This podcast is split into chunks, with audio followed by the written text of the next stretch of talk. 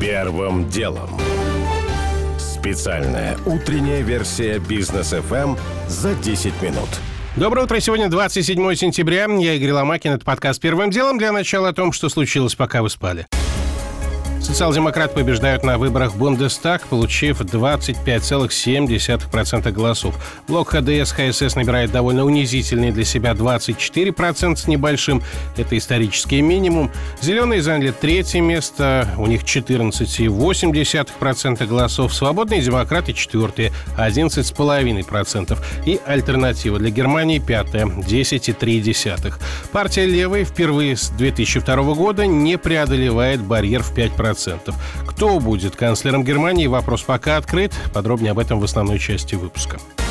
Уполномоченный по правам человека Анна Кузнецова может стать вице-спикером Госдумы от «Единой России», утверждает РИА Новости со ссылкой на два источника в партии. Не исключено, что Кузнецова единственная из пятерки федерального списка единороссов, который действительно станет депутатом. Кстати, сегодня с членами этой пятерки будет встречаться президент Путин. Российские власти хотят повысить тарифы на жилищно-коммунальные услуги, пишет «Известия» со ссылкой на протокол совещания у вице-премьера Марата Хуснулина, как указано, с целью ремонта коммунальных систем. Речь идет о доведении тарифов до экономически обоснованных, пишет газета. Детские пособия нельзя будет получить на карте международных платежных систем MasterCard и Visa уже с 1 октября, сообщает РИА Новости. Деньги в связи с рождением или усыновлением детей малоимущими семьями будут переводить только на карту национальной платежной системы МИР наличными или на обычный счет, к которому карта не привязана. Гендиректор YouTube Сьюзен Ваджицкий заявила, что настроена урегулировать взаимодействие с российскими властями. Ваджицкий прокомментировала в интервью Bloomberg требования Роскомнадзора удалить видео со списками умного голосования и сказала, что свобода слова – одна из главных ценностей ее компании, но тут же добавила, когда мы работаем с правительствами, есть много вещей, которые мы должны принимать во внимание. Конец цитаты. Первым делом. К основным темам. Кто возьмет власть в Германии, вопрос остается открытым. Небольшое преимущество, похоже, по итогам выборов получают социал-демократы.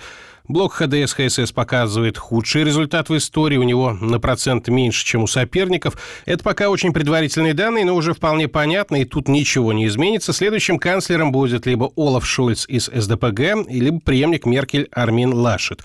Но кто именно неизвестно, преуспеет тот, кто сможет найти партнеров по коалиции.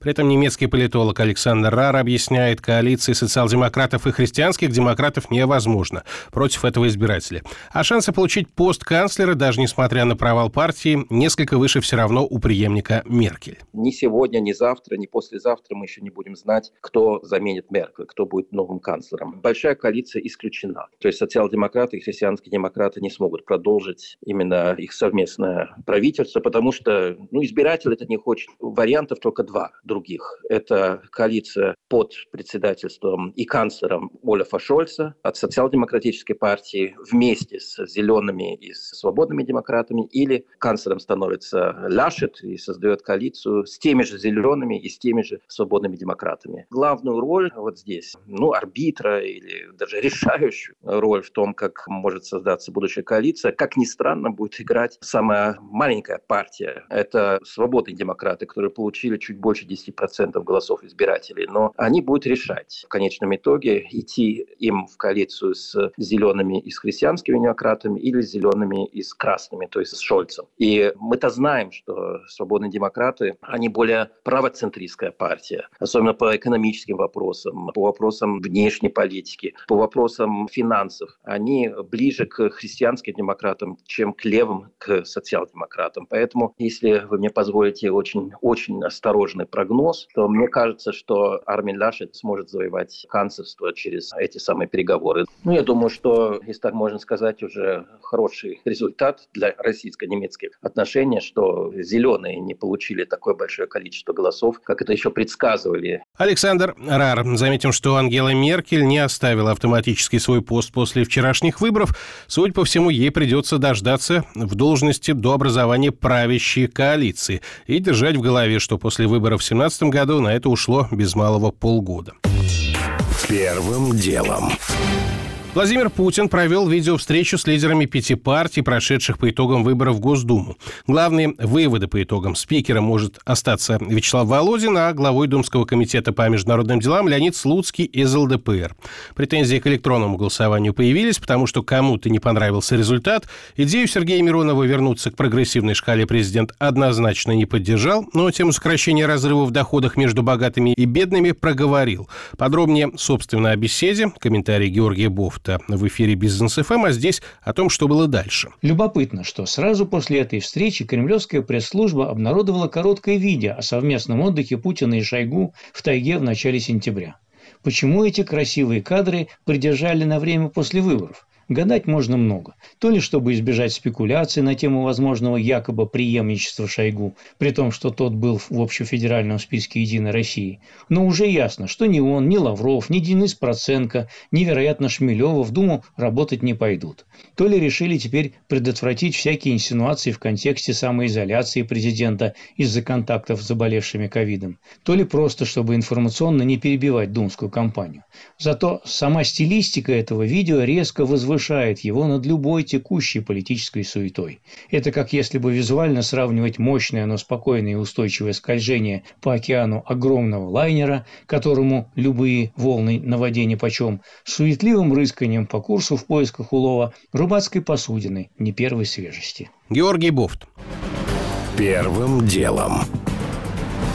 Китай в конце прошлой недели объявил незаконными криптовалюты и всю деятельность с ними связанную. Если в мае в КНР запретили только майнинг, то теперь под запретом даже транзакции в крипте. Цитата. «Власти будут решительно пресекать спекуляции виртуальной валютой и связанную с ними финансовую деятельность и неправомерное поведение, чтобы защитить собственность людей и поддержать экономический, финансовый и социальный порядок».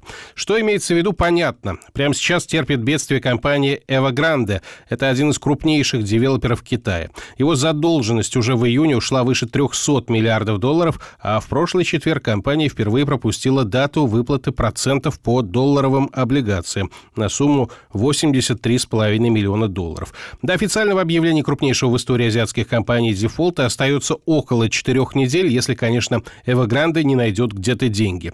И пока не похоже, что официальный Пекин готов девелопера спасать. Вместо этого выбрана тактика минимизации издержек после катастрофы.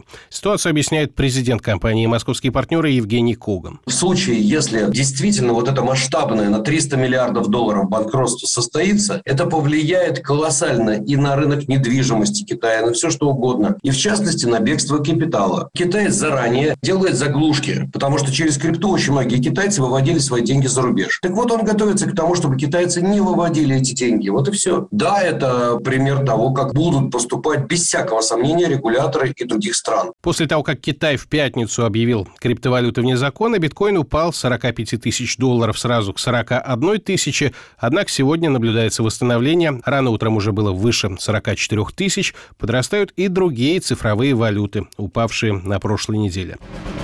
Первым делом. Власти Мали обратились к российской частной военной компании для содействия в борьбе с террористами, заявил Сергей Лавров. Как я понимаю, Франция хочет существенно сократить свой воинский контингент, который там находился, сказал глава МИДа, добавив, что малийские власти оценили свои собственные способности как недостаточные. Слова Лаврова подтвердил премьер-министр Мали Шагель Какала Майга. «Нас сбросили в середине полета», сказал он с трибуны Генассамблеи ООН. «Это вынуждает нас искать пути и средства для лучшего обеспечения нашей безопасности безопасности самостоятельно или с другими партнерами. Сказать, что история совсем новая нельзя. Еще пару недель назад западные, прежде всего французские СМИ, писали, что нынешние власти Мали обсуждают контракт на 9 миллионов долларов якобы с российской ЧВК «Вагнер» для подготовки собственных вооруженных сил для охраны лидеров страны. Причем оплатой за это должны стать как наличные, так и некие полезные ресурсы. Они там действительно есть, говорит директор Института стран Азии и Африки МГУ Алексей Маслов. В Мали много природных ископаемых, ибо самое известное – это вообще-то золото. Общие запасы золота всех категорий составляют чуть-чуть меньше 1% мировых запасов, то есть это очень немало. Помимо этого есть, конечно, залежи бокситов, это почти 3% мировых ресурсов, есть еще и углеводородное сырье, есть перспективные разработки залежи урана, и есть еще и кимберлитовые трубки, то есть добыча алмазов. То есть, в принципе, это довольно богатая страна, но ничего там сейчас добывать серьезно нельзя, поскольку страна дестабилизирована зафиксировано. Публикация о возможном приходе россиян в Мали, кстати, полторы недели назад комментировал Дмитрий Песков фразы, что российских военнослужащих в Мали нет. Но бойцы, нанятые в частные структуры, действительно военнослужащими не являются. При этом появление россиян на Черном континенте ни для кого не секрет, и ситуация очень не нравится Парижу, который обостряет ситуацию, говорит главный редактор журнала «Россия в глобальной политике» Федор Лукьянов. Российское присутствие в Африке северной и центральной расширяется. Во-вторых, Франция несколько запуталась в своих приоритетах и возможностях. Ну и, в общем, там идет довольно жесткая конкуренция за присутствие с использованием как официальных, так и полуофициальных инструментов всеми сторонами. И сейчас Франция пытается политическим давлением предотвратить дальнейшее укрепление российских позиций в этой стране. Выносить такого рода темы на публичный скандал означает скорее обострять конфликт, чем наоборот. Возвращаясь к словам Сергея Лаврова, многие обратили внимание на термин, который он употребил – частная военная компания. При этом мало кто помнит, что глава МИД еще три года назад заявил, что считает необходимым разработать законодательство для защиты интересов россиян, работающих в ЧВК, чтобы эти люди были тоже в правовом поле и защищены. Однако с тех пор никакие законы в этой связи не принимались. Первым делом. Уже не успеваю рассказать подробно о том, что московские ТЦ «Метрополис» могут закрыть на три месяца за несоблюдение масочного режима, о том, что рынок аренды жилья в крупнейших российских городах стабилизировался, но перед этим в августе-сентябре цены на аренду заметно выросли, о том, что главный приз кинотавра получил фильм Море волнуется раз Николая Хамерики, и это оказалось для многих полной неожиданностью. У меня пока все. Это был Игорь Ломакин и подкаст «Первым делом». Кому мало, переходите в «Браткаст». Первым делом.